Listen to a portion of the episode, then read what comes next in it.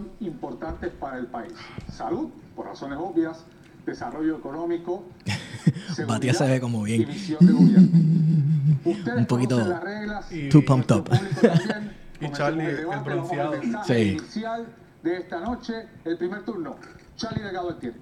Sí, muy buenas noches, hermanas y hermanos puertorriqueños todos. Dios les bendiga. El Partido Popular, a través de su gesta para el pueblo de Puerto Rico desde el 38 en su Ya comenzamos. y a través de las décadas, logró ver cuál es más una gran muñozista. transformación para Puerto Rico. Sí, la A competencia, nuestro Ah. Tienes que sacar un a Muñoz de- extraordinario El este cyborg. país. Sí. Sí, exacto, exacto. El holograma. este domingo, una segunda A Muñoz del depósito de la Fundación Rico. Muñoz Marín. Un nuevo país respondiendo a tus necesidades. Por eso cuento con tu voto. En su mensaje inicial, Carmen Yulín Cruz. Quiero comenzar eh, expresando mi más sentido pesar por la muerte de la señora madre del alcalde de Mayagüez, Guillito. Sabes que estamos contigo. Hito, ya tú sabes, papi. Wow. para rescatarlo hay que ganar las elecciones. Y para eso hay que hacer alianzas. Y tú sabes que nadie sabe hacer alianzas mejor que yo. Un gobierno que funcione, que sea sensible. El meloneo ya viene. Meloneo sereno. Y un gobernante que sepa lo que tú necesitas. Y en su mensaje inicial, Eduardo Batia. Sí, buenas noches a ustedes, buenas noches al pueblo de Puerto Rico. Me uno a esas condolencias al alcalde de Te Mayagüez. picaron adelante. El tema que arropa a Puerto Rico, el tema que nos ahoga, el cáncer, el virus más grande que tenemos. es la Son las cenizas de Peña No, se llama el Partido Popular. El se vuelca y mira al Partido Popular. El neoliberalismo. Y pide el rescate al Partido Popular Democrático. Esta noche vamos a ver el contraste entre aquellos que piensan que es administrar o aquellos como yo que pensamos que tenemos que hacer más. Y de eso se debe tratar este próximo gobierno, un gobierno limpio para reformarlo. Bueno, vamos al primer tema de esta noche, es el tema de la salud pública. Obviamente estamos ante una pandemia y si el Partido Popular resulta electo en las Una elecciones generales en la posición de gobernador, alguno de ustedes tendrá que heredar el manejo de esta emergencia en Puerto Rico.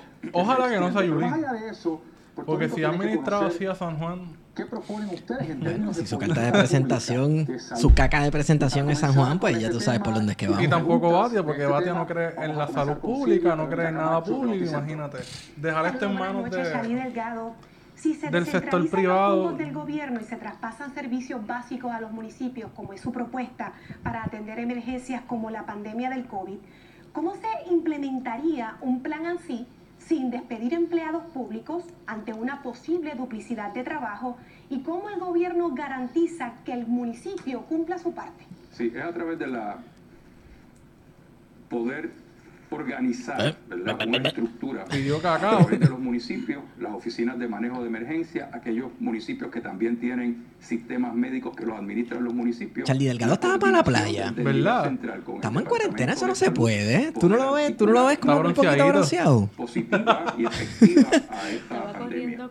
Obviamente no hay que despedir a nadie para esto, ¿verdad? Porque la delegación se hace a través de coordinación, a través de eh, poder llevar a cabo unas funciones estructuradas y coordinadas. No dijo poder nada. No. llevar esa función y esa delegación. ¿Cómo lo hacemos? no Pues haciéndolo. nadie. Es importante que esa persona que trabaja en un pueblo y vive en un pueblo pueda llegar hasta ese municipio, se reporta al municipio y desde ahí es que se va a dar el servicio. Obviamente esta es una estructura eh, que responde y va a responder a unas necesidades. ¿Qué tiempos directas, aquellos en los que todos los municipios tenían su propio CDT? Claro. través de una Y en las comunidades había organizada dispensarios. de respuesta a emergencias, Exacto. cómo vamos a poder manejar eh, estas situaciones eh, que van a ser centralizadas los servicios. Ya lo, Charlie, no dijiste nada, no no dijiste nada. nada. Pero eso es un problema con este tipo de formato. También tienes 30 segundos para decir cómo vas a manejar un país completo. Este, este formato soquea.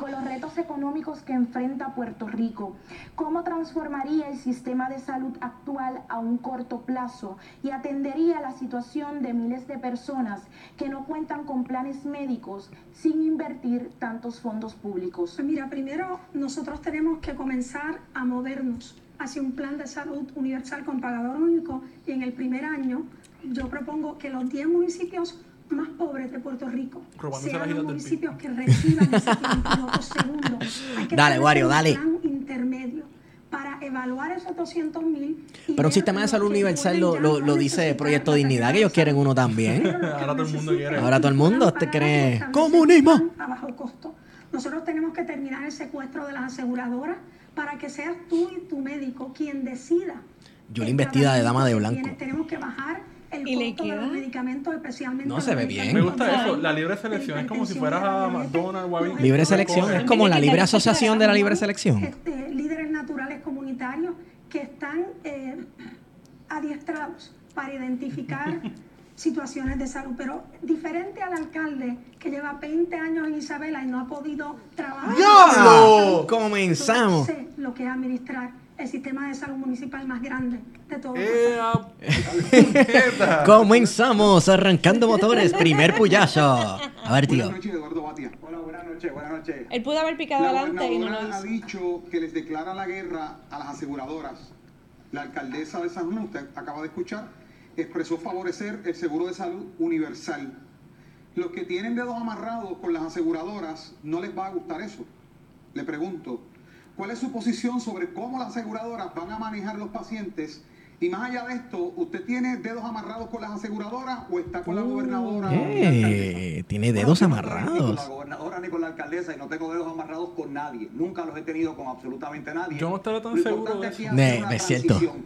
El concepto de terminar con las aseguradoras de un día para otro no es tan sencillo. Yo creo en un sistema, un modelo de salud donde se reduzca dramáticamente el costo de la salud a través de lo que se conoce en inglés ¿Y cuál es ese modelo? un Physicians Hospital Organization o un PHO. Un PHO lo que hace es reduce el costo que se le eh, cobra a cada persona, que se le cobra a cada cliente, a cada eh, eh, entidad. Y segunda, la segunda parte de él es que eh, cubre un sinnúmero de personas adicionales, 250 mil personas que tenemos que cubrir en el, sistema. Yo creo que las aseguradoras tienen que ir paulatinamente eliminándose en Puerto Rico, pero no puede ser una cosa de la noche a la mañana. Ciertamente el sistema de salud de Puerto Rico... Entonces, ¿cree o no cree en un sistema de salud pública? Ese PHO. ¿cómo es que reduce esos costos eh, de la salud para que sea lo más bajo posible? ¿Cómo es eso? eso tiene que ser un proceso de transición, pero para privatizar la autoridad de energía eléctrica, eh, olvídate. Sí, exacto. Hay que ser muy responsable en Puerto Rico. Quiere deshacerse de Jaramillo. Tratar de hacerlo de un día para otro, como quiera la gobernadora, y acabas perdiendo la credibilidad con la entidad federal que te ayuda a sufragar el sistema de salud de No Puerto te Rico. metas con los federales, papá. Del vocero a Charlie Delgado. Carlos Delgado No Altieri. Recientemente, administradores de hogares bajo el programa de servicios para las personas con discapacidad intelectual denunciaron la falta de pagos por parte del Departamento de Salud, lo que afecta a los servicios de los participantes, una problemática que se repite año tras año. Problematicemos. ¿Cuál es su plan de acción para esta población que ha sido por años marginada y abandonada por las administraciones gubernamentales? Ciertamente. Bueno, fue abandonada por la de estos gubernamentales, pero las personas, ¿verdad? Con, con discapacidad o diversidad funcional, las sacan a pasear para campañas políticas, porque pregúntale a Alejandro García Padilla, que sacó el muchachito aquel a pasear para decirle a Fortuño, pídele perdón. Pídele perdón. Sabemos que el incremento de estos casos, eh, debido a las múltiples situaciones que ha vivido el país, son casos que siguen afectando la salud mental de nuestro pueblo. Por lo tanto, la cantidad de dinero que recibe el Puerto Rico. Charlie Delgado se parece a mí cuando me preguntan algo que yo no sé contestar muy bien y estoy como que tropezando. universal donde se enfatice en la salud mental mucho mejor de lo que se ha hecho hasta este momento, que está privatizada y que el acceso No es por a pentecostal que se parece a mí. mucho eh, más difícil debido a que las citas que se le dan a los pacientes prácticamente son imposibles. Así que hay que articular un servicio que vaya directamente a esos pacientes y sus necesidades. Pero un modelo de salud universal quizás tarde años, a corto plazo, en su primer año de gobernación. ¿Qué haría para resolver esta Lo que hace problemática? falta voluntad. Yo creo que Claro. en este momento entiendo que los servicios a esa población están centrados básicamente en una sola entidad. Y yo creo que es necesario que a través de las regiones del país eh, tengamos otras entidades que están disponibles. eh, Descentralización, escucha, Wario, vota por Charlie. Para poder dar estos servicios y creo que hay que segregarlos a través de no las sacar- diferentes regiones del país. Las agencias Rodríguez. de San Juan, Buenas noches, Carmen eso Cruz. puede tener distintas eh, Usted ha propuesto un plan de salud universal, lo acaba de mencionar. ¿Cuál es su cálculo de cuánto le costaría ese plan? Eso a ya se ha convertido el, salud, Rico el plan de salud universal como el Día de En las Madres. Está en jurisdicciones contra. donde se lleva a cabo este modelo, Digo, se financia yo todavía no entiendo qué es el PHO, Sí, qué sé yo, qué, dice Batia. Yo voy a tener que buscarlo en Google, es Wikipedia. mierda gringa, Wikipedia. seguramente, porque los gringos ni siquiera tienen un sistema de salud. Lleva 20 años de alcalde de Isabel y no ha hecho nada. Anda, para el Ah, carajo. segunda vez. se- Mira la cara de Batia. Diablo, denle en screenshot si están viendo el debate. No hay que aumentar A la cara de Batia. los impuestos. El pueblo de Puerto Rico recibe suficiente dinero para poder manejar el sistema de salud. Lo que pasa es que sabemos que la corrupción es un problema grandísimo y se va mucho dinero. Ese es el tono de voz de ella. Sí. Siempre. Contrario Sí. al alcalde de Isabela, yo no quiero eliminar ni fusionar el Fondo del Seguro del Estado ni ACA. Creo que son instituciones que deben mantenerse separadas. Pero hay suficiente dinero para manejar la situación, número uno. Y lo otro es eh, que nosotros tenemos que de inmediato comenzar esa transformación paulatinamente. Por eso en mi primer año habrá 10 municipios que comenzarán con el plan de salud. Primera promesa. Y en mi segundo año habrán otros municipios adicionales. Alcalde, Habrá. Segunda promesa. No, no es necesario. No es necesario. de nuevo no va a responder. No. No me contestó la pregunta, Carmen Yulín. ¿Cuánto le costaría al pueblo de Puerto Rico un plan universal? Ahora mismo el Departamento de Salud tiene alrededor de 5 mil millones de dólares. No necesitamos un centavo más. Y con- Podemos hacerlo exactamente igual. Si tú miras el modelo de Vermont, en el modelo de Vermont... Ahí va. Bernie Sanders. Nos jodimos ahora con Bernie Sanders y Vermont. modelos de plan universal. Lo que hay que hacer es usar el dinero Vermont es un estado de los Estados Unidos. Puerto Rico no es un estado de los Estados Unidos. Vermont es como que el estado más hippie. Sí, como Dependiendo del fondo federal. Como Oregon, Oregon, Seattle, qué sé yo. La ciudad de Seattle, que también es como que el... Silvia Verónica. Portlandia. A Eduardo Batia. Batia, usted propone un seguro de salud para aquella población que se encuentra por debajo del nivel de pobreza, lo que conllevaría un subsidio. Le pregunto dos cosas. ¿Cuál sería la fuente de repago de ese subsidio? ¿Y dónde queda la clase trabajadora fondos que federales. no bajo el nivel de pobreza La vieja necesariamente? confiable. Que ganan demasiado para cualificar para la reforma y ganan muy poco para un plan Sí, de- médico de- privado. déjame, déjame aclararte, lo que yo estoy proponiendo, la gente que cae bajo el nivel de pobreza ya tiene un plan médico, que es el plan vital que ya existe. Que es una mierda. Yo estoy Sí, son no es suficiente. mil puertorriqueños. Y estaba leyendo una historia el otro día en el periódico de una persona... Ah. que En Facebook, acéptalo. Lo leíste en Facebook. Facebook. y no va a contestar la pregunta. Y tenía que tomar la decisión terrible de si entraba al hospital y le costaban miles de dólares o iba a su casa y simplemente se corría el riesgo eh, de contagiar a los demás porque no tenía el dinero. Eso se tiene que acabar en Puerto Rico. Aquí todo el mundo tiene que tener un plan médico. Hay 250 mil personas que, como tú dices, son clase media baja, que se puede lograr pagar por ellos de dos maneras. Número uno, reduciendo el costo a través de lo que he llamado el PHO o el Physicians Dale con el PHO. Que te ayuda a reducir dramáticamente el costo del sistema de salud de Puerto Rico. A mí me preocupa el, el- el seguro universal que están proponiendo por el costo tan alto que tiene. Me parece que es una idea buena y todos quisiéramos movernos a eso, pero hay que determinar el costo de eso. Y ciertamente, bajándolo de otra manera, podemos lograr las, tres- las 250 mil personas que queremos en el plan médico. Pero estamos hablando que eso sería a corto plazo, Sí, a largo a- a plazo. corto plazo el dinero existe por la asignación que se le hizo a Puerto Rico por el gobierno federal. De los Federal, 2.5 eso federal. billones de dólares que se le asignaron a Puerto Rico, ya el dinero existe. Y yo le envié un mensaje a la gobernadora que lo hiciera inmediatamente. Hoy, con la pandemia que hay, O sea, que Bata- Y la Batia no es gobernadora. Batia no es gobernador y ya está gobernando. Él le dijo a la gobernadora, tienes que hacer esto. Qué duro. Claramente de su propuesta. No es por nada, pero hasta ahora Batia se ha mostrado como que la persona que habla que está un poquito más seguro. pasa en San Juan, cuando usted va al Hospital Municipal de San Juan ya, sin necesitar nada, que no sea la voluntad de alguien que cree que la salud es un derecho para todos y no un privilegio de algunos. Tú entras y si no tienes plan médico y si no eres ciudadano, no Oye, como antes. Y si no eres ciudadano, escucha, no eso es te clave. Y punto. Eso es como yo antes. con la alcaldesa, lo que ah, estaba me diciendo es consta. que para tener una conversación consta, ¿te inteligente acuerdas? sobre el tema de salud, Me consta, no me podemos consta, pensar en un plan eh, universal de un día para otro. Lo que estoy diciendo es que responsablemente lo que Puerto Rico necesita es moverse, sí, hacia ese concepto que Pero se está poco a poco. pero no puede ser de un día para otro. Puede ser como un estatus transitorio dentro del cual te vas a quedar por los siglos de los siglos, Como. No sé, como un estado libre asociado del cuidado físico y espiritual y mental de los seres humanos. Esta gente le encanta el reciclaje. Tiene que ser un proceso de transición obviamente, ¿verdad? Como el ELA. Para mañana salir de las aseguradoras. Va a ser un proceso. Gradual. descolonización. Estamos en el tema de salud pública. Con esto terminamos este tema. Cuando regresemos... Me avisan Vergonzoso cuando- que realmente nadie.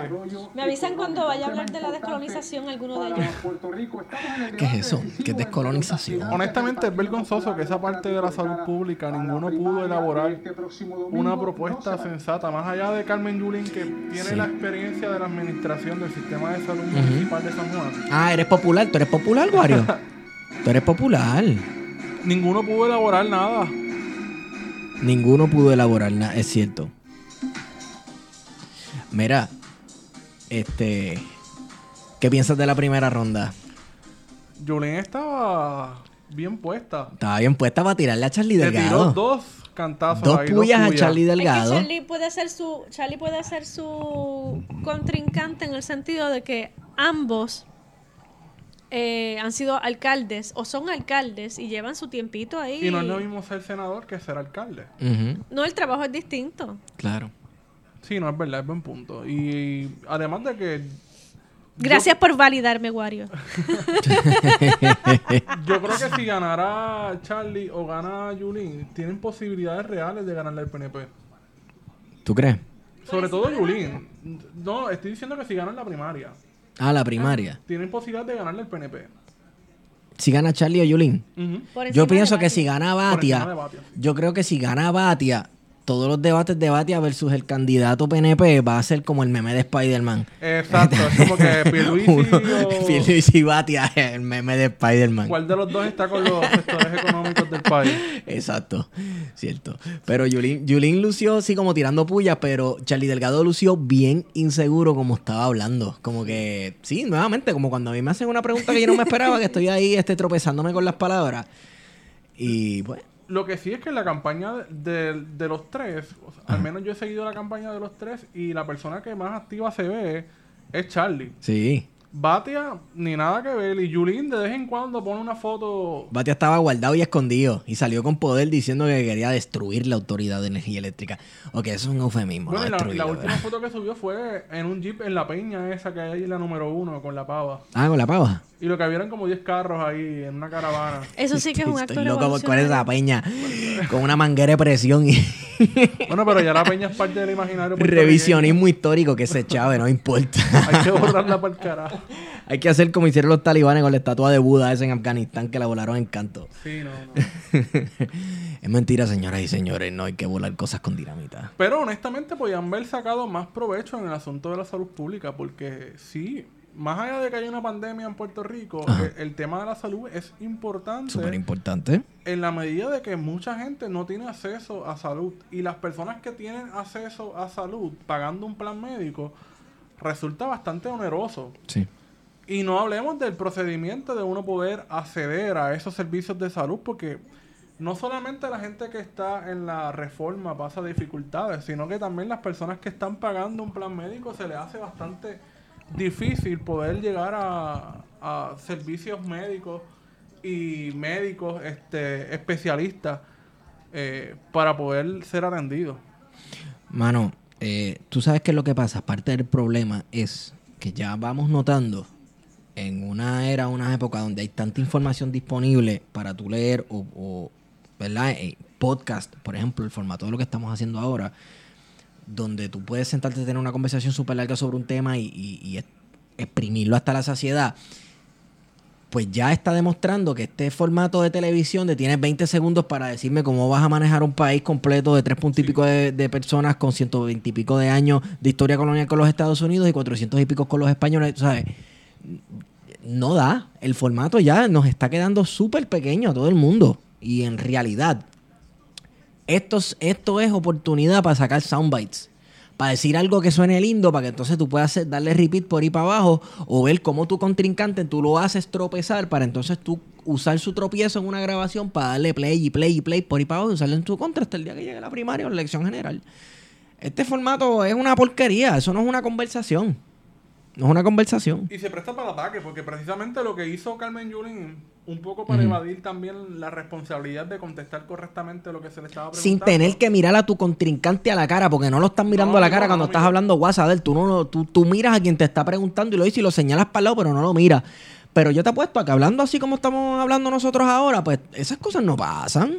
Y es curioso que fuera contra Charlie y no contra Batia. Obviamente porque Ba- Batia y Yulín fueron compañeros en el Senado, eso es lo primero. Sí. Y... Cierto porque es, no podemos Charlie- olvidar que Yulín tiene, viene del Senado. Sí, sí. Es cierto. Tiene una trayectoria como alcaldesa, pero también, bueno, si eso se le puede llamar trayectoria, y, y también entonces No viene del eso para los Senado. melones, que... Hacho, el voto melón. Si gana Yulín, ese voto melón se va a encender. Bueno, vamos a ver. Una noche histórica, con un debate tan Una noche cercano histórica. Están abusando tanto del término histórico que ya me Lenin, por favor, Lenin. Económico. Tras la desaparición en los 90, Una Ese noche debate. histórica. 36, criatura del Partido Popular, eh, y que no era otra cosa que la subvención o mantengo del Estado a las corporaciones. Puerto Rico no ha tenido un modelo de desarrollo económico. Puerto Rico tan siquiera ha tenido un- una propuesta de desarrollo económico que le haga suspirar de esperanza. 936. La última- la última Lenin, bueno, nosotros hemos conversado y hablado en persona con Lenin. Lenin tiene que estar tan aborrecido. Encabronado. Encabronado mirando que es un tipo que, que, que estado 14 años en conoció a Filiberto recesión, Ríos, que tuvo que ir a un baño allí. Lo secuestraron. que, a que lo básicamente. secuestrara. Mira, entre ese baño yo te voy a secuestrar y vas a hablar con Filiberto. Y está con estos tres anormales ahí hablando este como que, que, que tú crees de tal cosa. Pues Luis Muñoz Marín dijo que... Vamos a la primera pregunta de este tema con Jerry Rodríguez. Buenas noches, Charlie Delgado Altieri. Ingrid Vila y Juana Licea prometieron en el 2015 bajar el costo de la energía a 16 kilovatios, a 16 centavos el kilovatio hora. Eso nunca pasó. Ricardo Rosselló dijo en el 2019, y cito, nosotros vamos a reducir el costo. Hablando como Ricky, energético". nosotros vamos a reducir el costo. La ciudadanía y el sector privado se quejan que el costo no ha bajado hasta este día. ¿Es real a- eh, hablar de bajar el costo de energía cuando populares y PNP no han cumplido? Ciertamente, se puede hablar de esto y sobre todo cuando en este momento tenemos unas grandes oportunidades que lamentablemente a pesar de las dificultades que ha vivido el país con huracanes y todo lo demás, la delegación de fondos que ha hecho el gobierno federal a Puerto Rico es una Mira, gran Bate se está oportunidad riendo. para poder utilizar ese dinero y transformar nuestro sistema energético del país.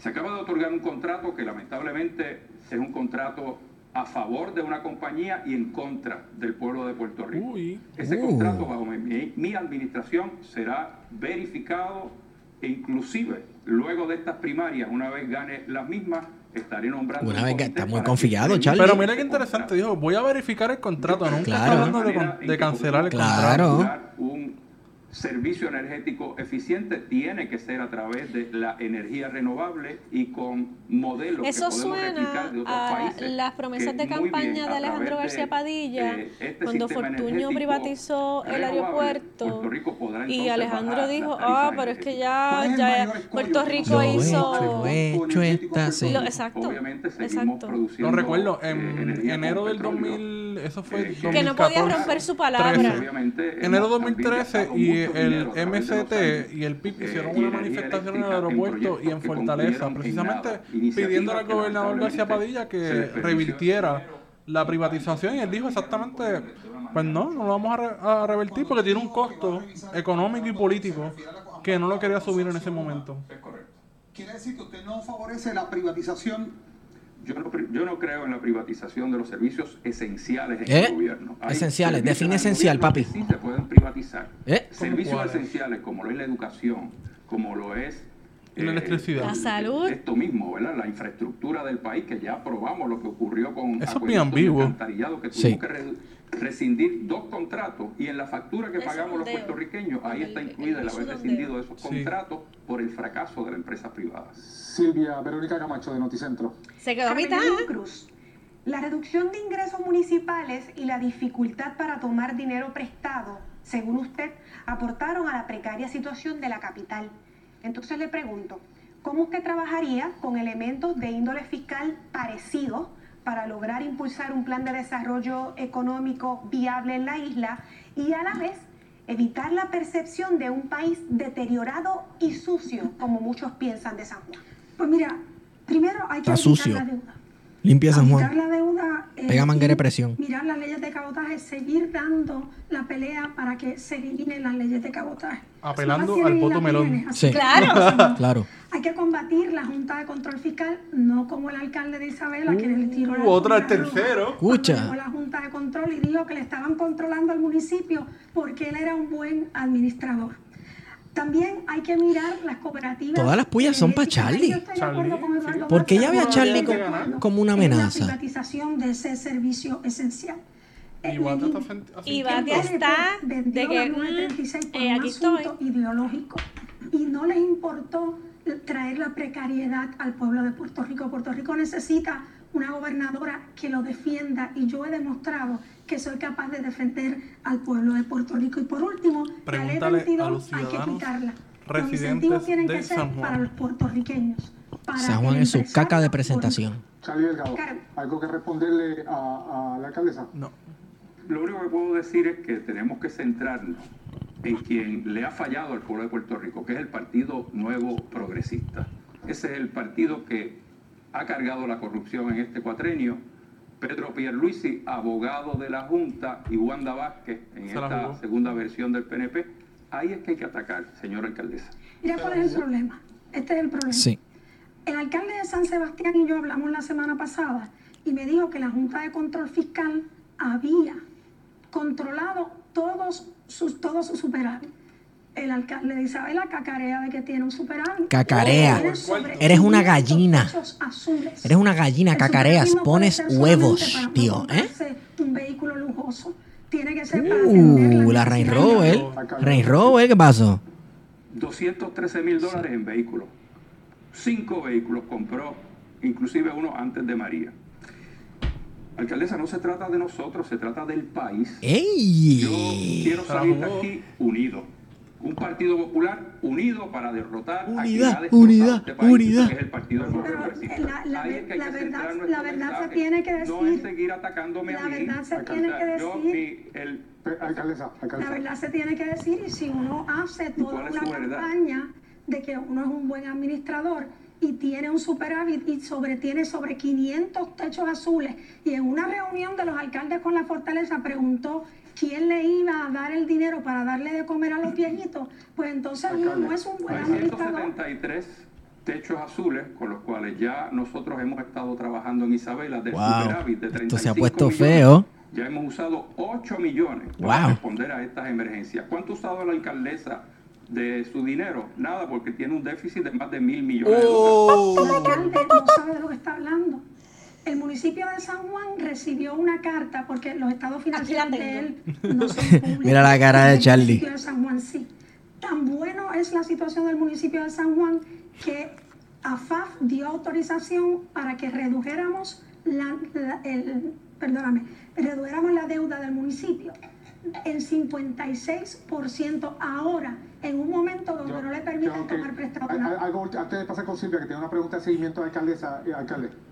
Nada más. No, nada más. Yo creo que no es Silvia, necesario. Silvia. Ah, no, no, no, no, no es necesario. propuestas para el desarrollo económico. pero Ellos se hunden solos. lo va a hacer, enfrentando los retos de la, de- del índole fiscal parecidos al municipio de San Juan y también la percepción de la gente De de, tres que San maneras, Juan Silvia. es una ciudad sucia, De tres es una maneras, ciudad Silvia. deteriorada. De tres maneras, Silvia. Número uno, yo no voy a estrangular a los municipios como ha hecho el gobierno central con el municipio de San Juan. Número dos, voy a utilizar el dinero de la reconstrucción que Wanda tiene aguantado para propósitos políticos. y lo voy a Uh, dar a tiradera para Wanda. ¿Es eso cierto? tres, Wanda tiene dinero aguantado para propósitos políticos. Wanda está haciendo campaña con fondos federales. Eso es así. De generar empleos aquí en Puerto Rico. Se supone que se la lleven Pidieron que presa. aument- le aumentaron el salario a los empleados del Departamento de la Vivienda con fondos recurrentes de- de- del gobierno federal. Ey. Eso es, eso es. Qué coincidencia. Eso es para llevarse la presa. De reconstrucción para instalar paneles solares en 200 mil techos en Puerto Rico, crear microredes en áreas rurales y urbanas y, propo- y promover el desarrollo de cooperativas de generación y distribución. Pero más allá de eso, si fuera electo gobernador, ¿qué cambio radical haría en la Autoridad de Energía Eléctrica? ¿Cómo se llama esa mujer? Esa garantice reporte- esa un periodista. mejor servicio sin Yaritza, ser privatizado. Mira, yo, Ya yo se ve que no- ella no quiere estar ahí. Lo voy a prometer, sino que ya lo estoy haciendo.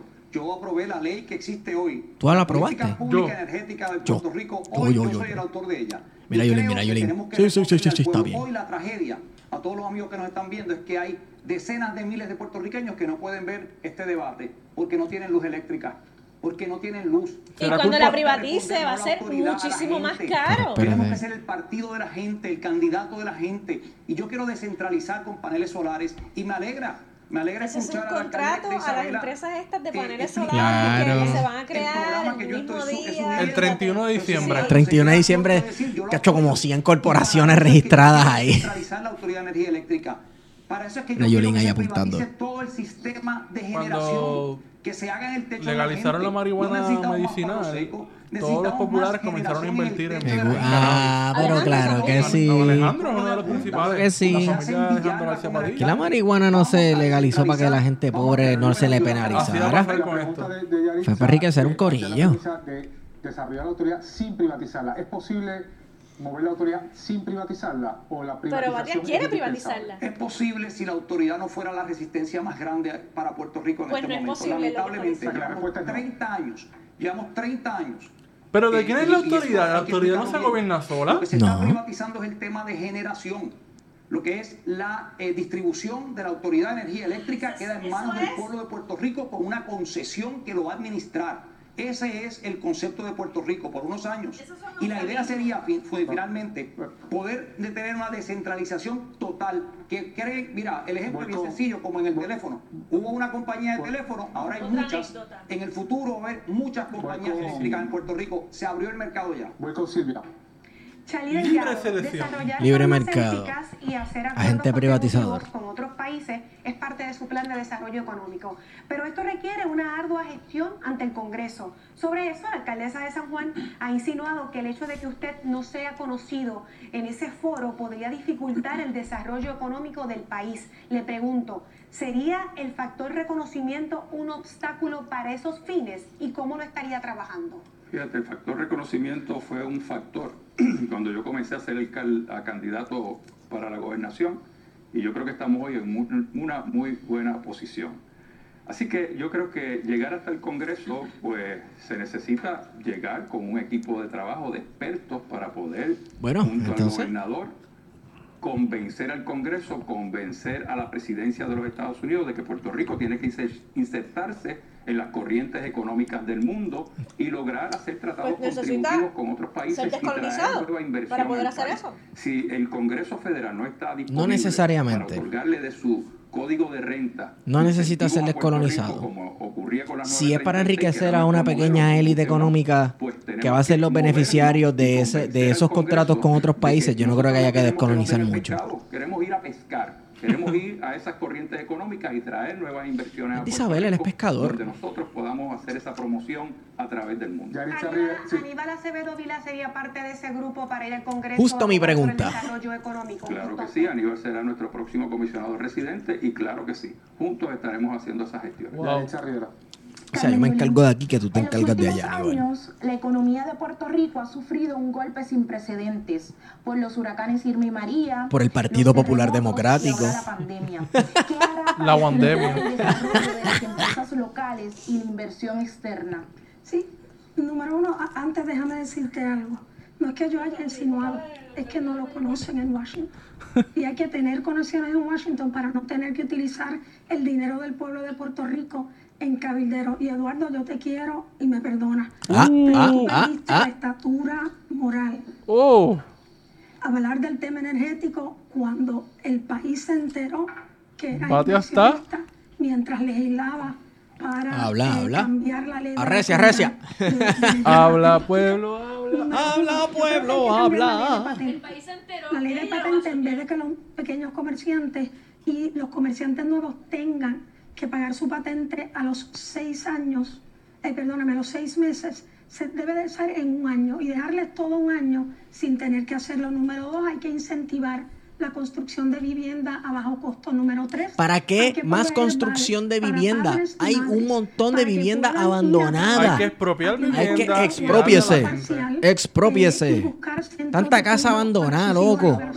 Que eso es pegarle una manga a presión en pañetal y, y pintar y ya. Eh, mi vida es un libro abierto. Todas mis finanzas están en Mucha pa' allá.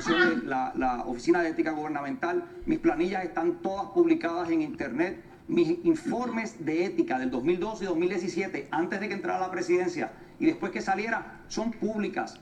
Y la alcaldesa verá, y lo verá todo el que quiera preguntar, que no hay una sola Bueno. evidencia de que hubiera un conflicto de interés en ninguna de las decisiones que yo tomé. So- no solo eso, todas las decisiones que yo he tomado en mi vida han sido a favor del pueblo de Puerto Rico. La evidencia es clara. Todas en su vida. Es un ataque Todas. político a unos días de una primaria. No me diga que es un No, ataque político. no diga nada. Yo No. puse No. todas mis planillas disponibles. Me alegro que Eduardo haya hecho lo propio en el día de hoy. Resta Wanda Vázquez y Pedro Pierluisi. Yo no sé si Charlie Delgado las ha puesto o no las ha puesto. Pero no, Eduardo, no Charlie tiene cara de que no las puso. Es la verdad. Tú mismo le dijiste al país un barrecampo que de mientras ahora mismo. eras Sí. y legislabas para lo que tiene que ver ahora con tu política energética, que tú tenías acciones. Y de eso es de lo que estamos hablando.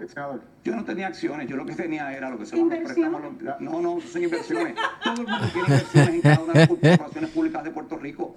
Porque Bueno, yo no estamos tengo investidos en lo Yo que tampoco. de Puerto No. Rico. La diferencia, alcaldesa, Todo el es que mundo. yo he sido, voy de frente. Y la oficina de ética ha mirado todo esto y no ha encontrado absolutamente no nada. Yo me alegro. no Pero es la oficina de No ética. ¿Tú, conflicto. tú has no escuchado encontrado los últimos 10 conflicto. años Esa- una esa la investigación de la oficina de ética gubernamental? Así mismo. Jamás. abiertos y más que nada, repito, son los ataques políticos a unos días de la elección. Eh, alcalde. Ah, se río como que del estoy satisfecho con lo que dije. Mira mi cara. No me hizo Yo no nada. sé cómo alcalde quiere tener un concurso con Wando con Pierluisi, dejando poco pasar con ficha todo lo que le dice. Nada. Wow, pero Pero- vino a barrer. Pero, pero, Yo no entiendo. Yulín, Yulín vino a dar puño.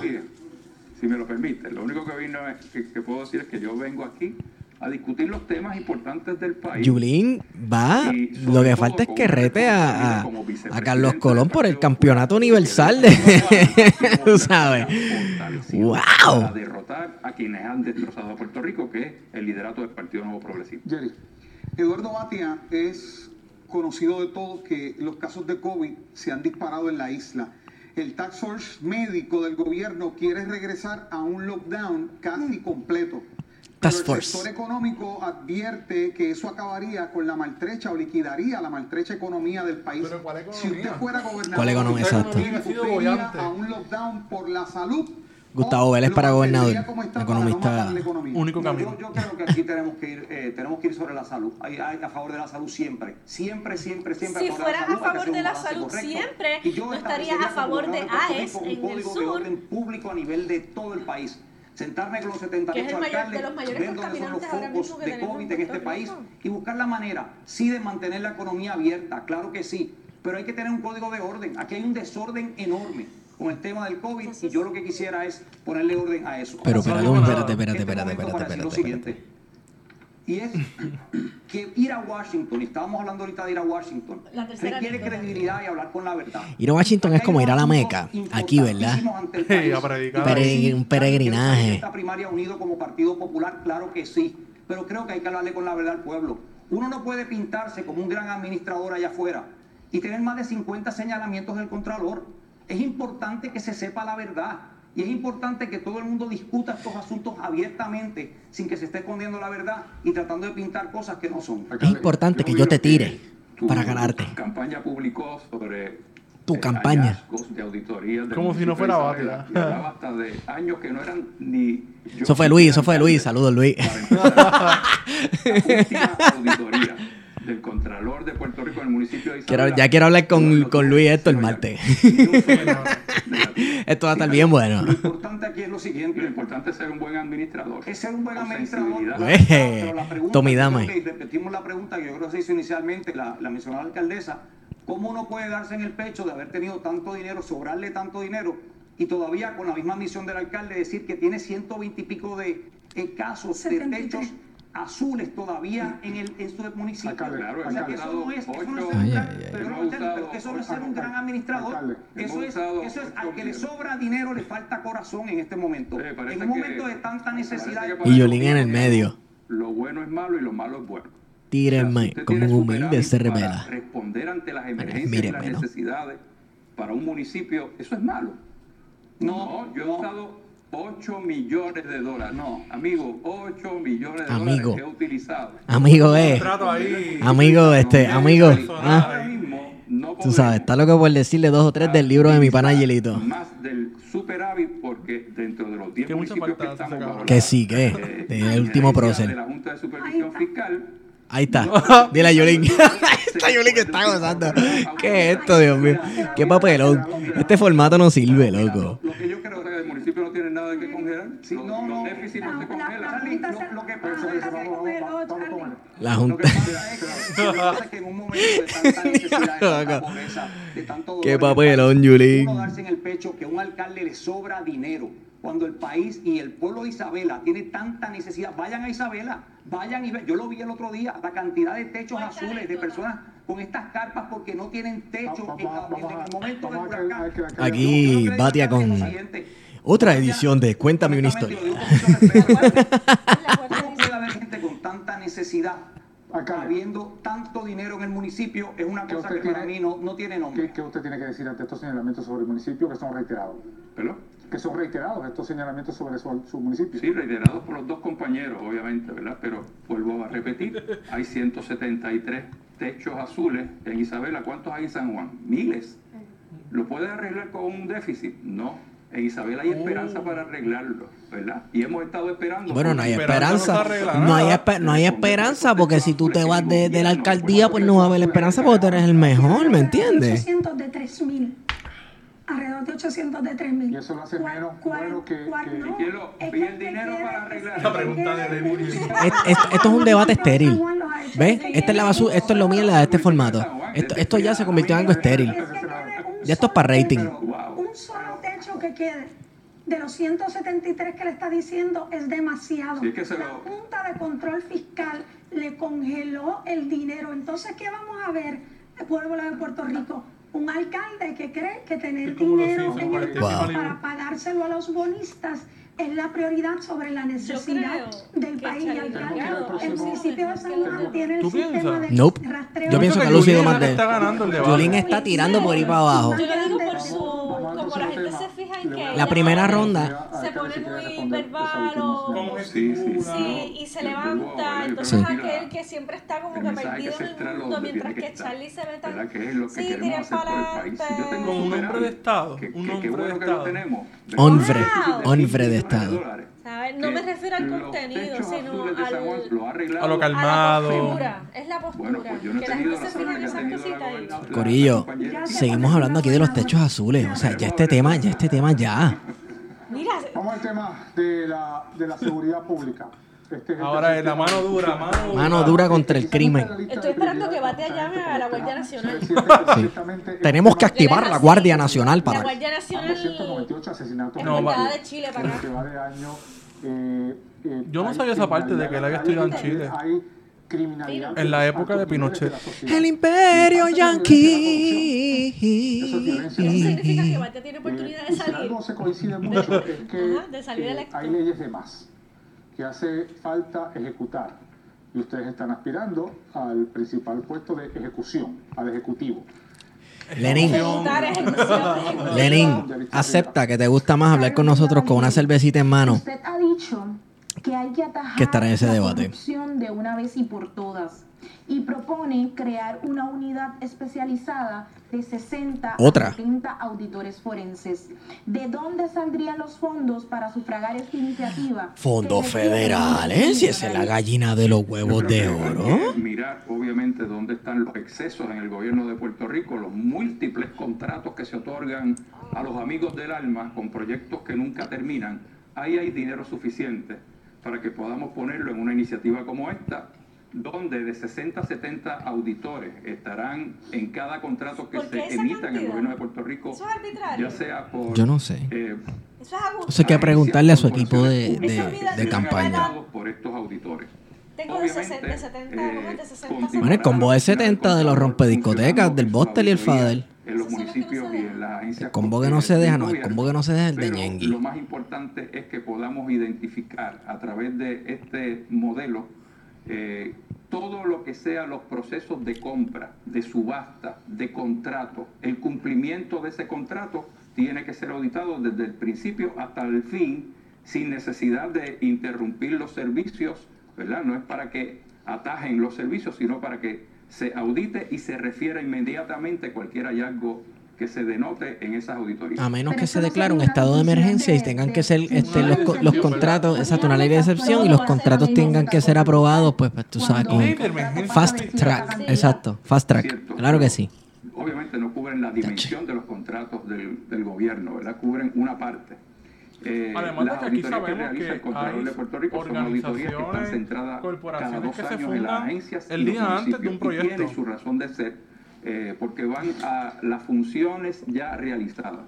Lo que estoy hablando es del momento donde se están emitiendo contratos millonarios en el país. Vamos con Jerry Rodríguez de, Noti1. Carmen Yulín, aquí en Puerto Rico, si no fuera por las autoridades federales, muchos casos de corrupción quedarían impunes. Wow, esta pregunta es súper como PNP. candidata a gobernadora, ¿creen que puertorriqueños sean investigados por el FBI, acusados por Fiscalía Federal y enjuiciados por la Corte Federal? Los federales. No, eso es una vergüenza. Nosotros debemos tener la capacidad y la tenemos para poder meter a los corruptos en la cárcel. Pero El los federales los es que ahora mismo, persiguen. mire, Wanda Vázquez esta semana eh, trató de someter el nombramiento como juez de la misma persona que la mapuchó, la trató de mapuchar. Eh, Son los federales la, quienes la investigación del FEI. los Eso, no puede ocurrir en este y país. en su- Yo eh, voy y a nombrar los primeros 100 días un Blue Ribbon Committee como para lo hizo. Sila Calderón, pero va a tener arrestan, independencia de criterio no e independencia Sí, ¿no? presupuestaria. Pero algo que es extraordinariamente Además, eso es bien, es que el bien que la hace, colonialista, ¿no? Esa visión de que solamente los federales son los que hacen la justicia en Puerto Rico.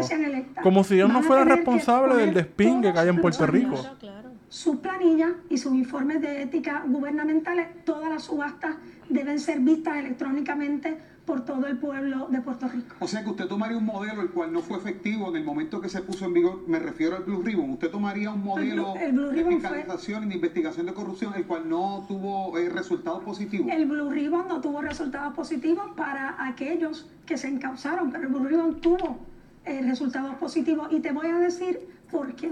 Porque es una estrategia para decirle al país que lo que ha estado pasando entre estos dos bandos, de Wanda Vázquez y Pedro Pierluisi, que hacen que se investigan, pero no pasa nada, tiene que terminar. El que lo haga tiene que ir preso. Silvia, Habiendo tenido sí. esa, inve- esa inversión millonaria, el Blue Ribbon, y no teniendo resultados, ¿para usted fue efectivo? ¿De qué forma Tu- entonces? tu- tuvo resultados porque encausó. Además, déjame decirte que la corrupción cuesta mucho más que el tratar de meter preso al que le falta al país. Silvia Verónica, de Noticentro. Eduardo Batia, usted ha indicado que para combatir la corrupción, la transparencia es el mejor mecanismo para prevenirla.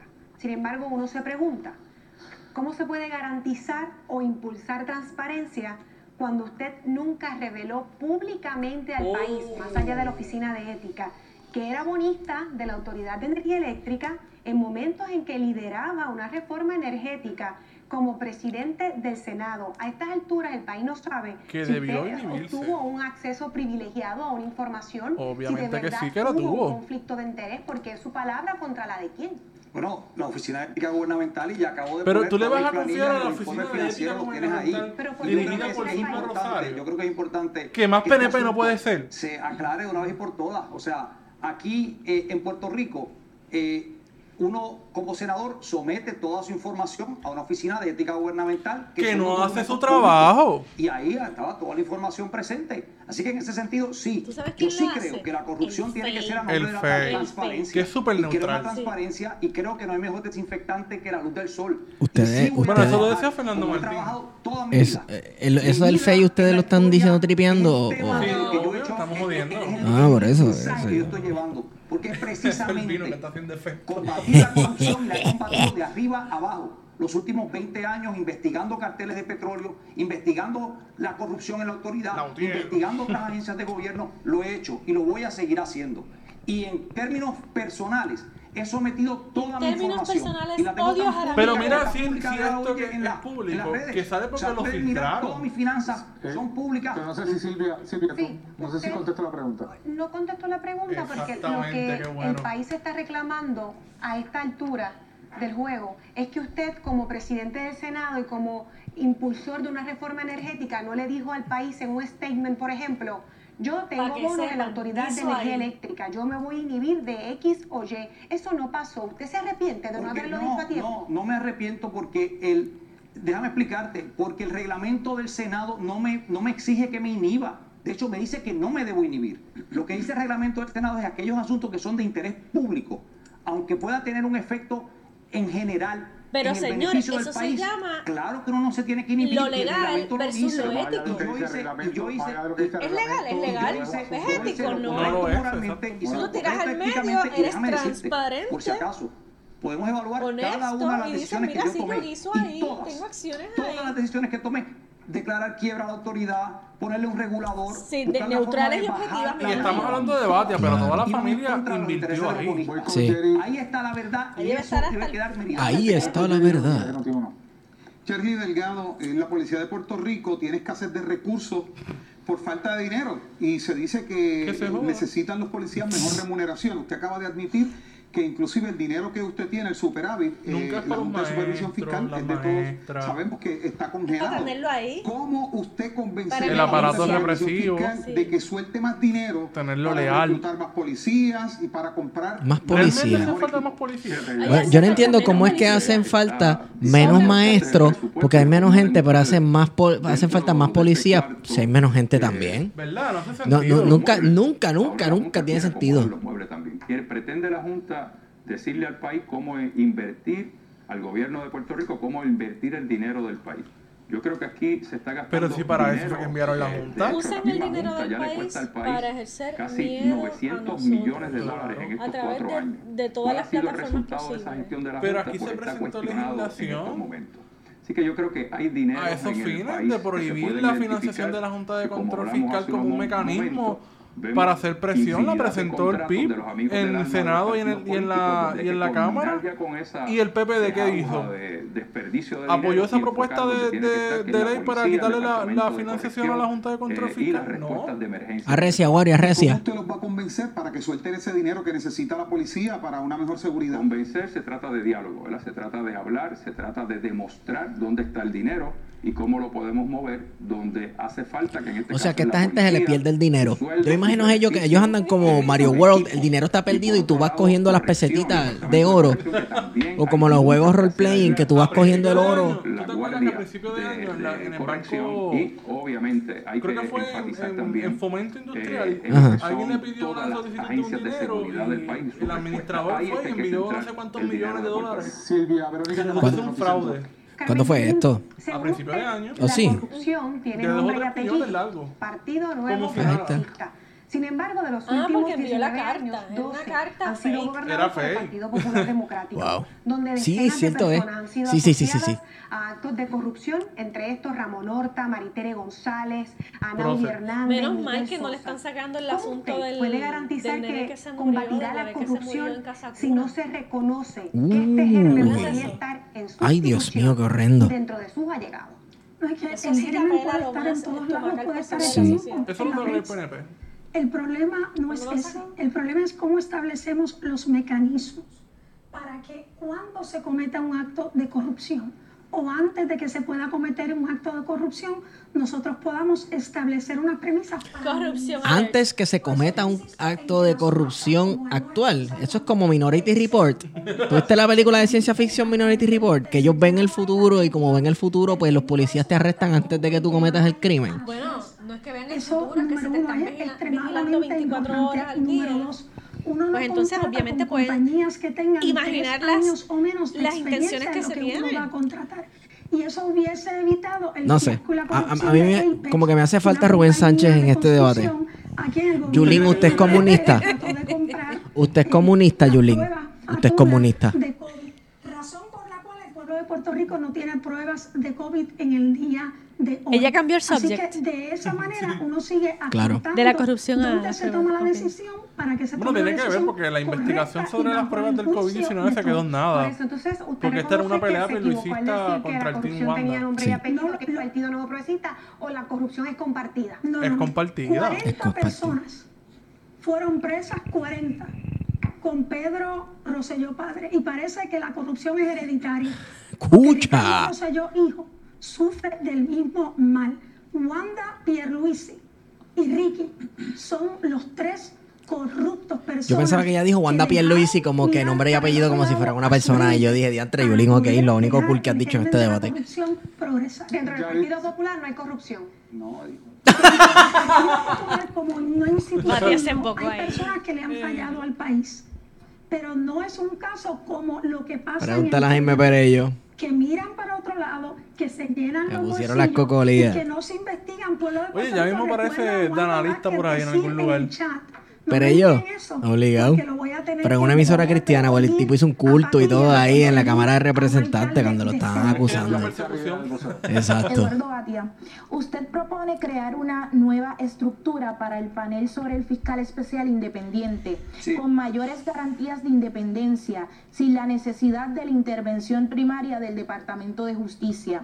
¿Cómo lograría concretar su propuesta a corto plazo y sin afectar las investigaciones en curso? Mira, el- el- yo creo que esa transición hay que hacerla. Esa pregunta es extraordinaria por lo Esa siguiente. palabra transición Las siempre tiene que ver con organizaciones, APP. Las estructuras de gobierno que están a cargo de Gobierno trans, Puerto siempre en transición. Miren el Departamento de Justicia. Cancelado. No solo estoy Ajá, proponiendo ajá, rehacer ajá, totalmente el cancelado. FEI, porque está politizado, sino también estoy proponiendo ¿Y una por qué está politizado el FEI? que no se ¿Será por los políticos? que claro, Es que Claro. político. Es que son estas entidades, todas estas entidades son políticas.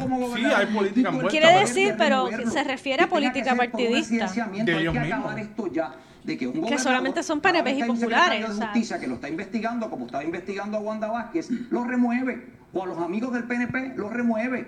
Eso es una falta de respeto al país y abona al sentimiento ¿Por qué le que hay mundial de que Puerto Rico es un sitio Él está, corrupto. sí, Yo quiero combatir la corrupción y quiero que tenemos que ir, creo que tenemos Yo creo que ese es su tono de voz. Porque la corrupción es Porque su- suena igual que el- que como habla en los anuncios.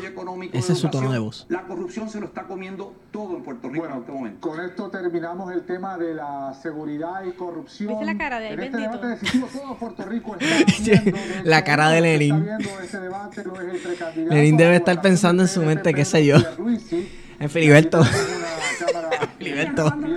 Nos quedamos sin de debate del PNP, ¿verdad? Espérate, Yulín dijo un chiste. No está- Bueno, no está robando la vamos a ir señal. a regresar a este. Mira, se rieron. Ya lo que mucha maldad. ¡Qué chiste! ¡Qué chiste Mira, de Yulín! pero Ajá. ¿qué piensan? ¿Quién ustedes creen que va ganando el debate? Eh, bueno, yo no sé. Ok, si se trata de tirar más la cantidad de pullas, pullas per minute, Carmen Yulín. Eh, Batia su tono de voz le da esta apariencia de que está bien seguro de lo que está diciendo. Charlie Delgado lo han tenido entre Yulín y Batia, lo han tenido a la defensiva. Yo escucho Yo- a Batia como si fuera Wanda, pero en hombre. Regañando, censurando, dando quejas. ¿sabes? Sí, pero censu- así. Fíjate que censurando, pero Yulín ha censurado a Charlie Delgado un par de veces porque Charlie está hablando y dice, pero tú en los años que tú llevas de alcalde, no es que sé yo qué rayo, o sea, sigue tirando. Y los dos lo han hecho. Es como, como, no sé, como en la lucha libre cuando dos tipos, pues, ah, le choca la mano y ahora vas tú y te metes y pum, y le das cuatro puños y después le choca la un mano. ratito yo. Exacto, un ratito de un ratito yo. Entonces yo no entiendo por qué los dos hacen este gang up contra Charlie Delgado. ¿Por qué entre los dos tiran la Charlie Delgado? ¿Será porque es la Cherry? ¿Será porque es el más fácil? Bueno, porque tiene más probabilidades de ganar también. ¿Tú crees? Realmente. Charlie Delgado. ¿Tú crees? Sí. Fíjate, Hay no- que ver, bueno, la, la encuesta final es el día de las primarias, pero Claro.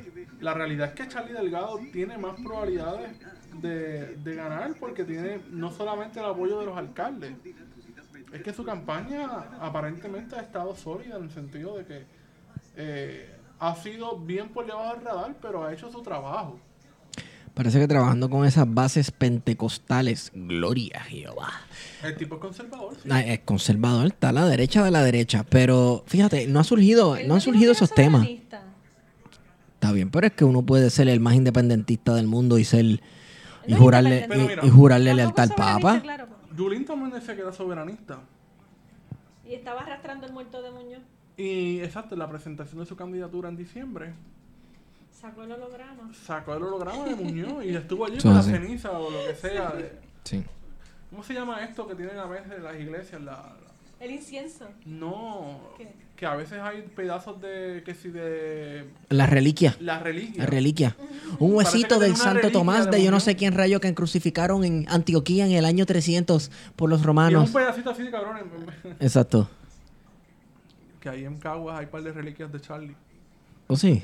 el Beato. El Beato Charlie. Pero sí, yo creo que la- el, el- ese, este debate lo va ganando Yulín en el sentido de que ha sido la más barrecampo, Sí, es bajita. eh, ha sido bien proactiva en el debate y de poder llevar la discusión. Sí. Aunque lo que esté diciendo Está lo loco. no necesariamente sea algo profundo, ma- se ha basado todo en un ataque personalista, la realidad es que ha dominado. Ok, pero ven acá. El formato en el cual se da estos, deba- estos debates, da break, da break para profundizar. Porque mira, yo me proyecto y me comparo con cada uno de los candidatos si a mí me pusieron en una situación similar a esa. Y yo en ese tipo de situación, yo no soy una persona que soy quick-witted y, y- y que soy light on my feet. Wow, estoy bien, tú sabes, con el, con speaking English, el Imperio Yankee. Eh, sin embargo, en, una, en un formato en el cual uno se siente a hablar tranquilo y a tratar de profundizar las cosas, y tú hablas y yo hablo, sin tener un mediador, sin tener que mirar anuncios de MCS Classic de por medio, ya lo parece que estoy aquí este, auspiciándolo. Que de hecho en sí es, es que auspicia el debate. Sí, está auspiciando el debate. Eso debe decirle mucho. Entonces, este, sí, eh, yo no entiendo cómo es que MCS Classic Care Por eso no un profundizan. Por- Por, eso tú, por eso preguntas, ah, pero se puede abundar, pero si no profundizan, no pueden profundizar porque primero a quién está dirigido el, bien, el debate. Que Si anuncian MMM, pues ¿Cómo es que- podemos deducir que está dirigido a, una, A gente un mayor, segmento sí. de la población que puede ser este generación silenciada y boomer. por decir, por decir un nombre, por boomer. decir, Los bu- ok, boomer. este, que son los que tradicionalmente ven los debates porque los debates se inventan en los 60, ¿verdad? El famoso debate de Kennedy con Nixon. Sí. Este, Bueno, y el famoso debate que tú sabes que aquí nunca se ha dejado de hablar de él, que eso fue como, olvídate, cuando se supone que eh, Rafael Hernández Colón no iba a llegar a un debate y llegó y cogió al otro candidato, el candidato PNP, ¿cómo es? El que era alcalde de San Juan, lo cogió de sorpresa, ¿cómo era que se llamaba? Hernán Padilla no era. Hernán Padilla. ¿Era ese? ¿No? ¿Sí? Baltasar Corrada del Río. Corrada del Río. Y todavía se está hablando de eso de Hernán Padilla. ¿Es PNP o es popular? Yo estoy perdido. Sí, era un debate sobre la República Asociada que él hizo y Salud, él le hizo la invitación a Rafael Hernández y Rafael nunca confirmó y llegó de sorpresa y se Exacto. cagó el debate. Sí. Bueno, pero vamos a- a seguir escuchando. Vamos al Seguimos. cuarto tema que tenemos en agenda para hoy, es el, el tema de la visión de gobierno y el país debe Visión conocer 2020. qué tipo de gobierno ustedes quieren administrar. Ustedes quieren administrar un gobierno grande con el servicio público como protagonista o pequeño con el sector privado como protagonista.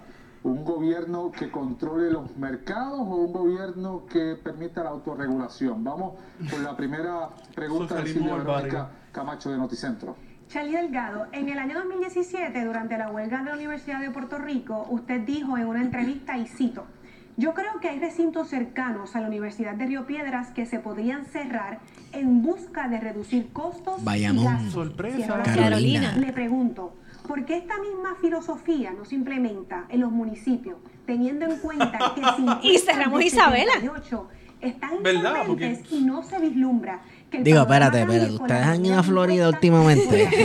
Eso se puede hacer, eso se puede cerrar para hoy. Para Ustedes, no, yo creo que hay que reforzar los municipios. Se puede Ah. delegar funciones Los municipios no se pueden cerrar, la universidad sí. corporaciones públicas que muy bien pueden llegar hasta los municipios, no solamente la responsabilidad, sino también el dinero. Obviamente no estoy hablando de cerrar corporaciones ni de cerrar agencias.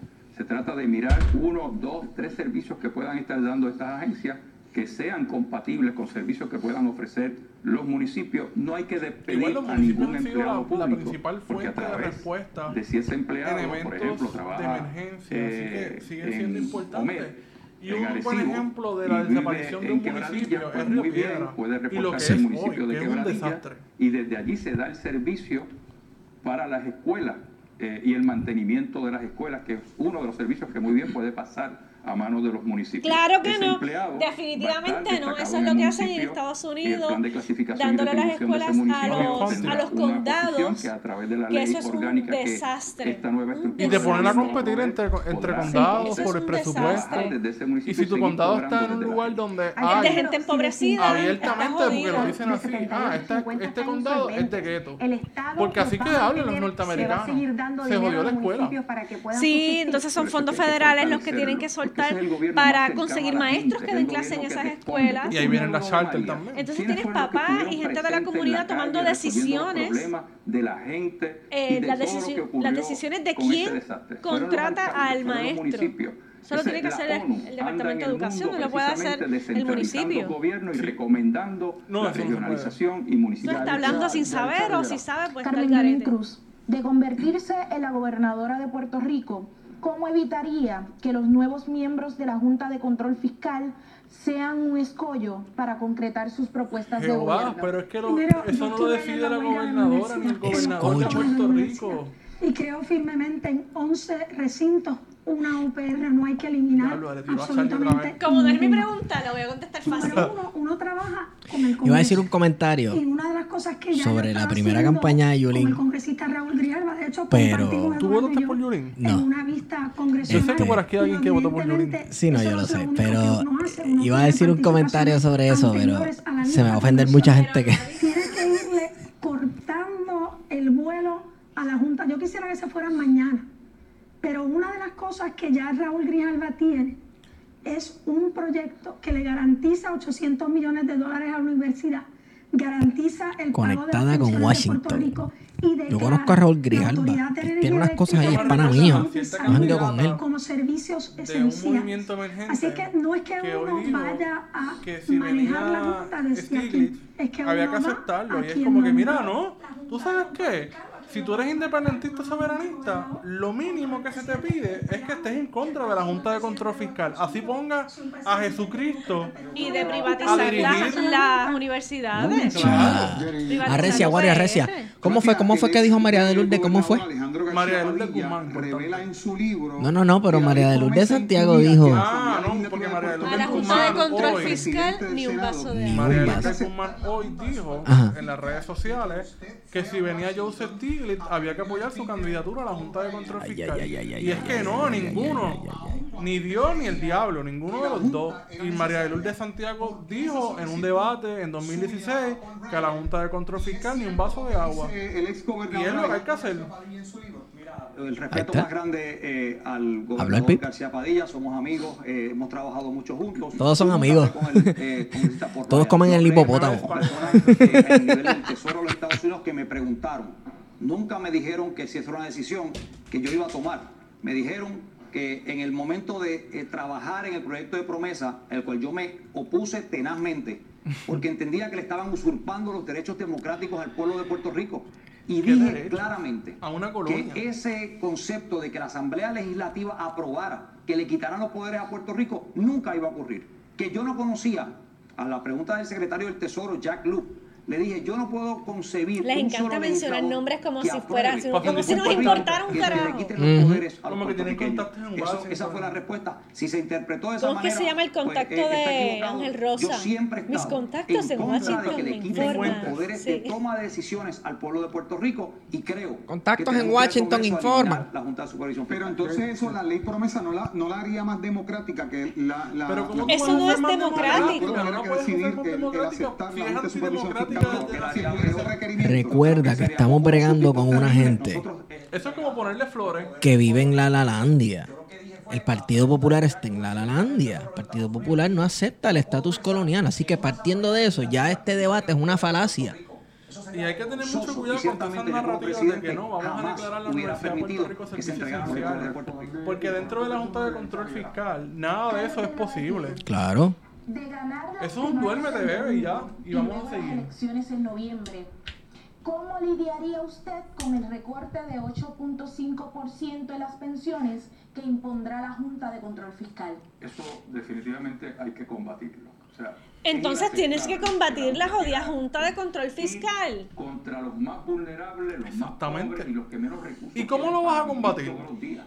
O sea, eso es inaceptable. y Se tiene que combatir en la calle. eh, eso estaba Porque evidentemente por la vía del eh, Estado, de las de instituciones. Rico entonces, Ricardo Rosselló, se ha mantenido ahí. La gobernadora de Puerto Rico en este momento no ha dado la batalla para enmendar ese plan. Tampoco y el Partido poder Popular. luchar para que Claro. se le quite ese peso de encima a los pensionados del país. Eso es inaceptable. Y esa pelea y esa batalla, yo como gobernador de Puerto Rico, la voy a estar dando a favor de ese sector del país. Pero más allá de dar la batalla y decir que está en contra del recorte a las pensiones, ¿cómo lo va a hacer? ¿Cómo va a lidiar? Porque es un hecho Comenzamos enmendando el plan fiscal que se sometió por Puerto Rico, por el gobierno de Puerto Rico.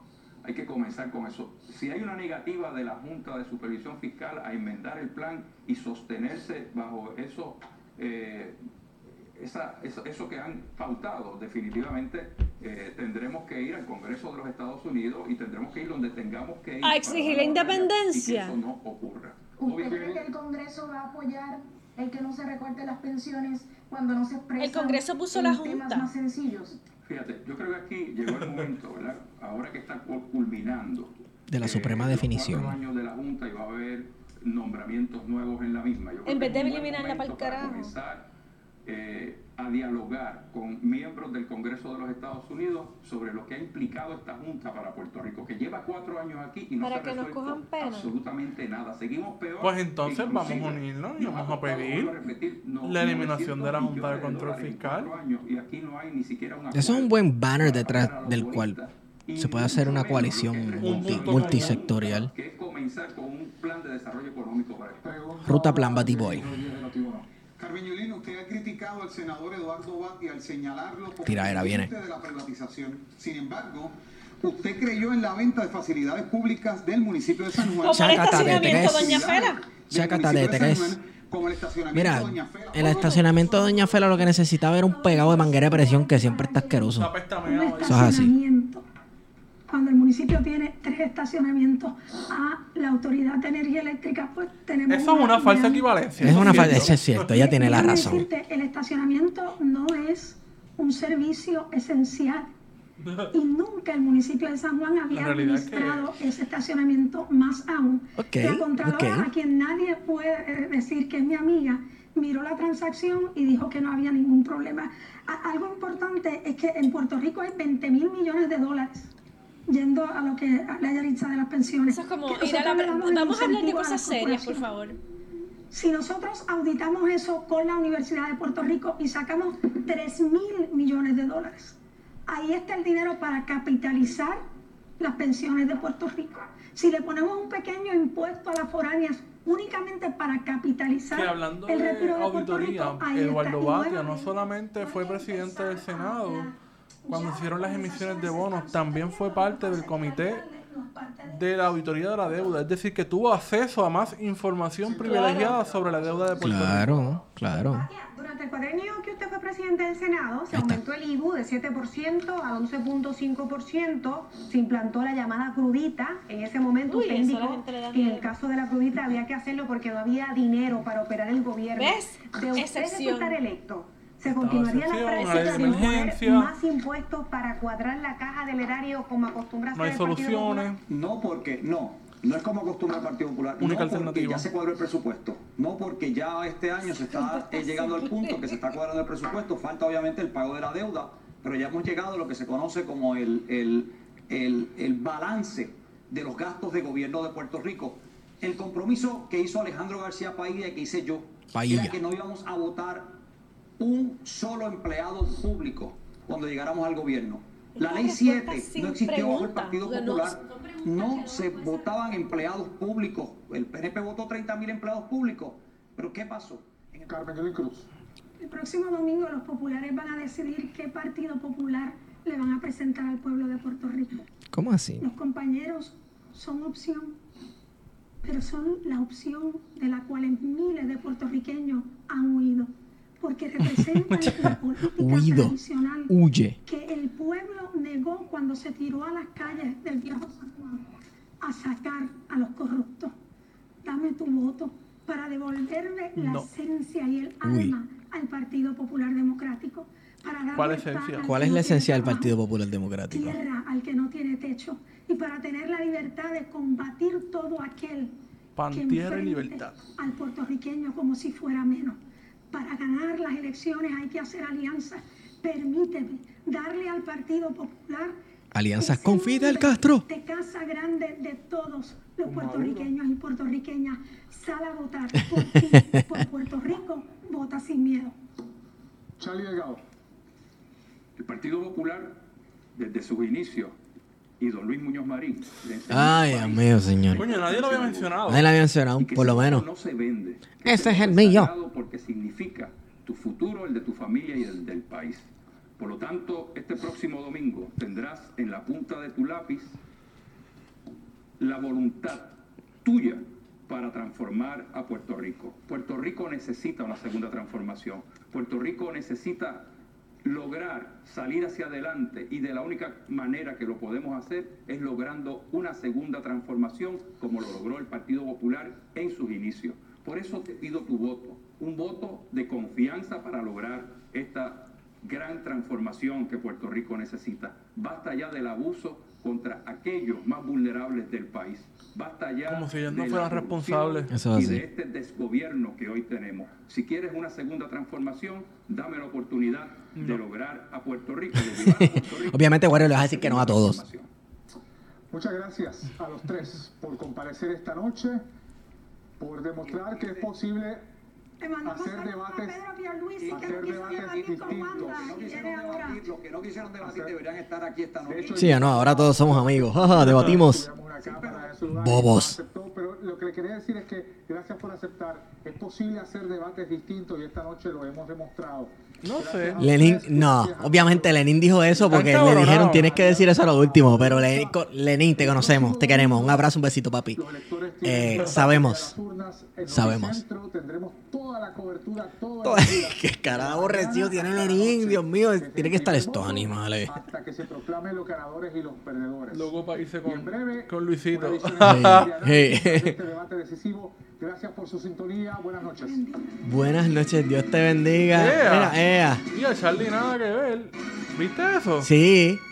sí. El roce con Charlie real. El roce con Charlie real porque mira, hicieron can y ella le dio la mano a Batia y lo saludó y a Charlie lo dejó bien arrollado.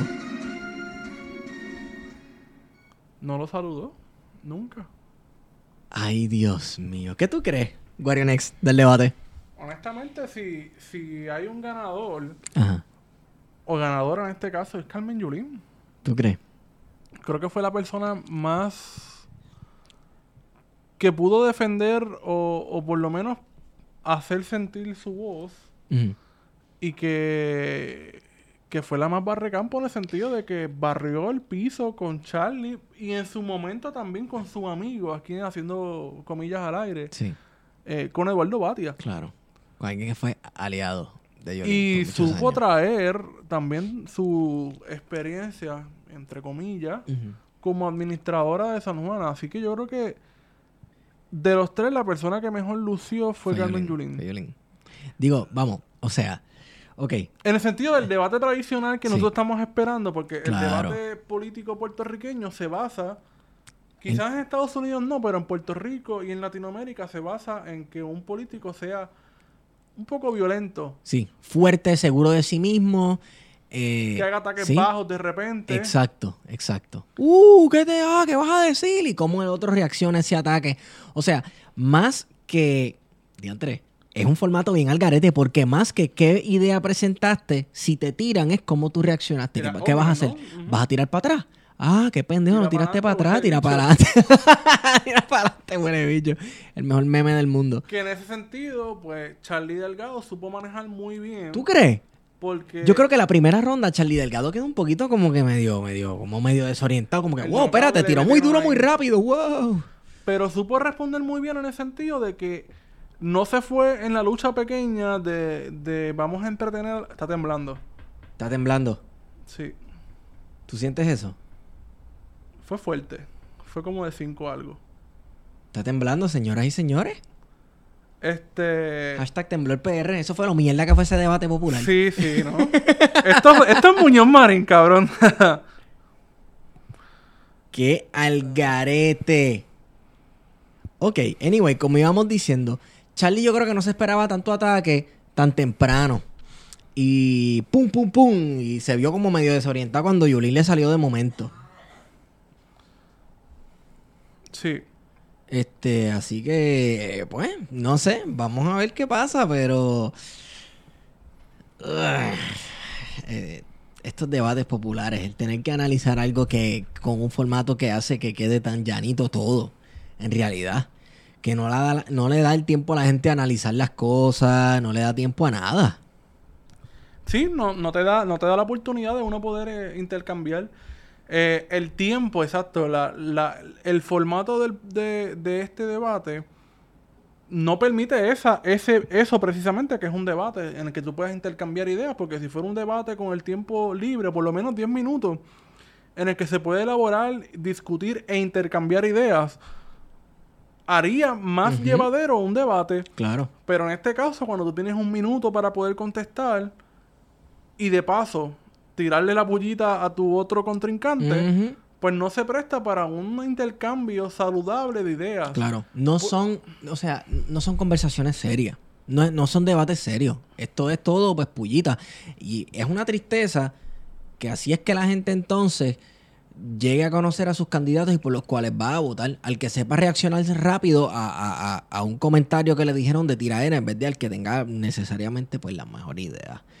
Y eso está un poquito a lo loco, porque es casi como un condicionamiento de, los mismos medios de, de comunicación tradicionales. ¿Qué sé yo? Sí, sí. Vota por el más guapo. Sí.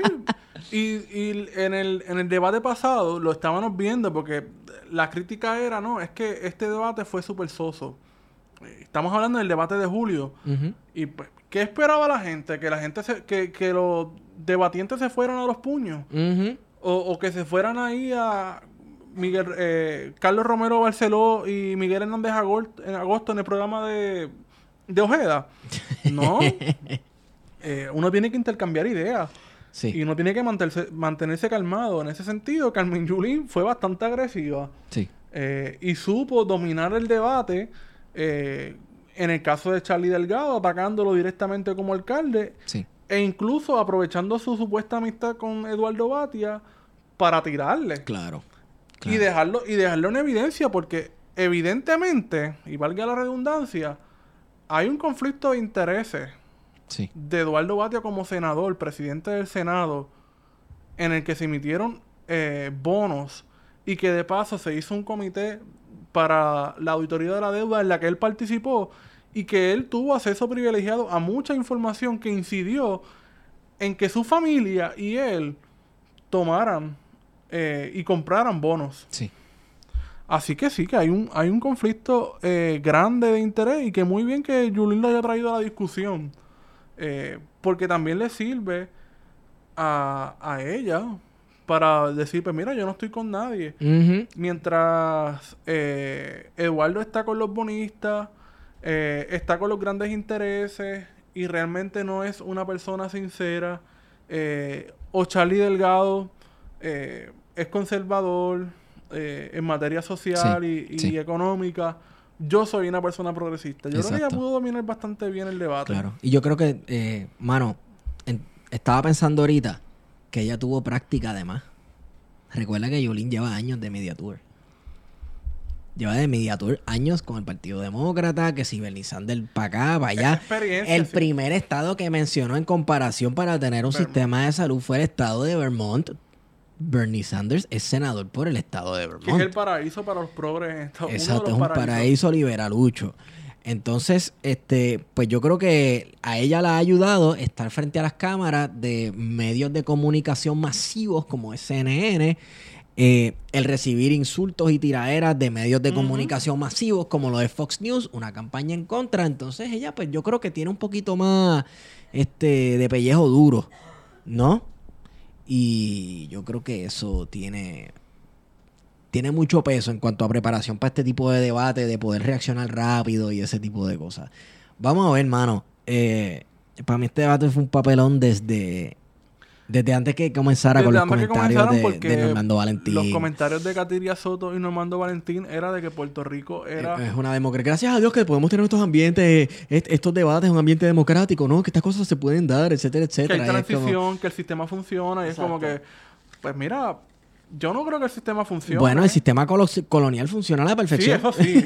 Pero el sistema, estamos hablando de que el sistema electoral puertorriqueño tiene un montón de problemas.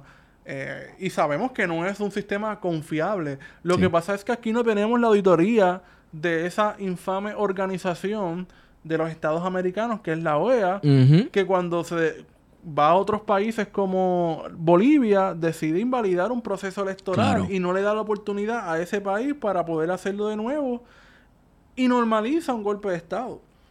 Si en Puerto Rico la OEA hiciera evaluaciones, obser- observara los procesos electorales en Puerto Rico desde los 70 para es más, desde, de- vamos a decir desde los 50 para acá,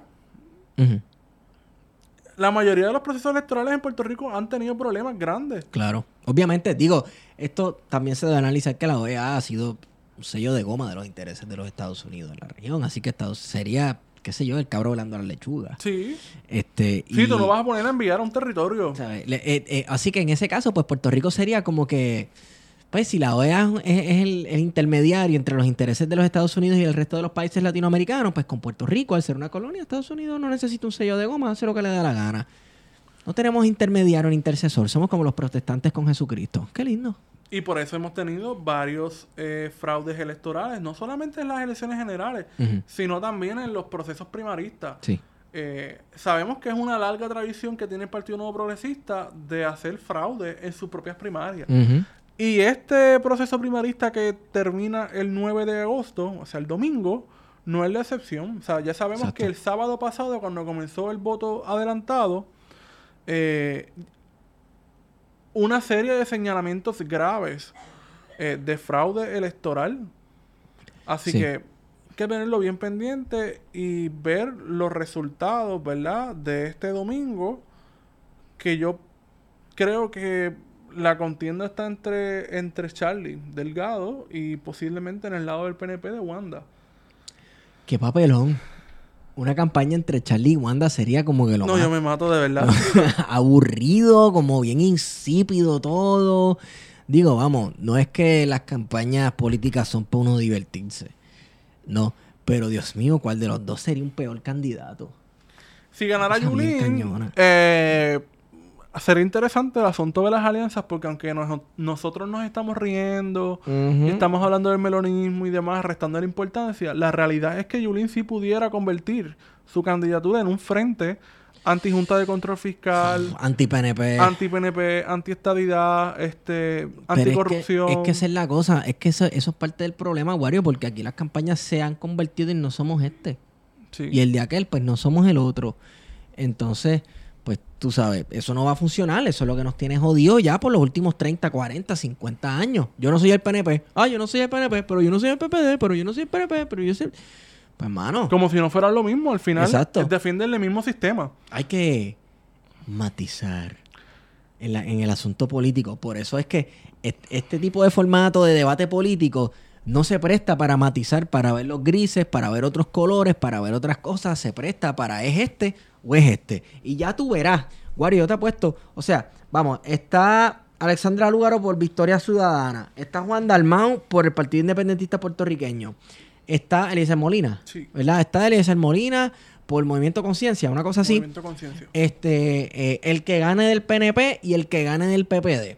Y ya tú verás como los medios de comunicación aquí este, van a centrar toda la cuestión y toda la discusión entre PNP y PPD y qué dice este y qué dice aquel. Obviamente, para un poquito de rating, van a poner alguno que otro papelón de algún otro candidato. Este, así que eh, vamos a ver, vamos a ver cómo se desarrolla esa discusión política. Eh, yo creo que ya como por, eh, con esto podemos concluir. Gracias a todos y todas por soportarnos y por soportar. Y este pendiente, si nosotros nos da por hacer algo el día de las primarias, no sé.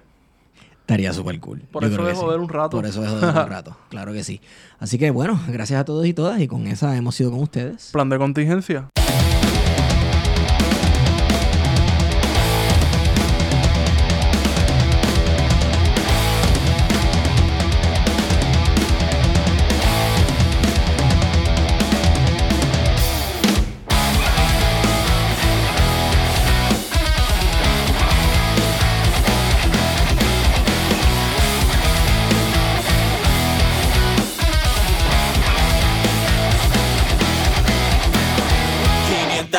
ya te he visto fallar y no quiero ser yo quien te cargue siempre.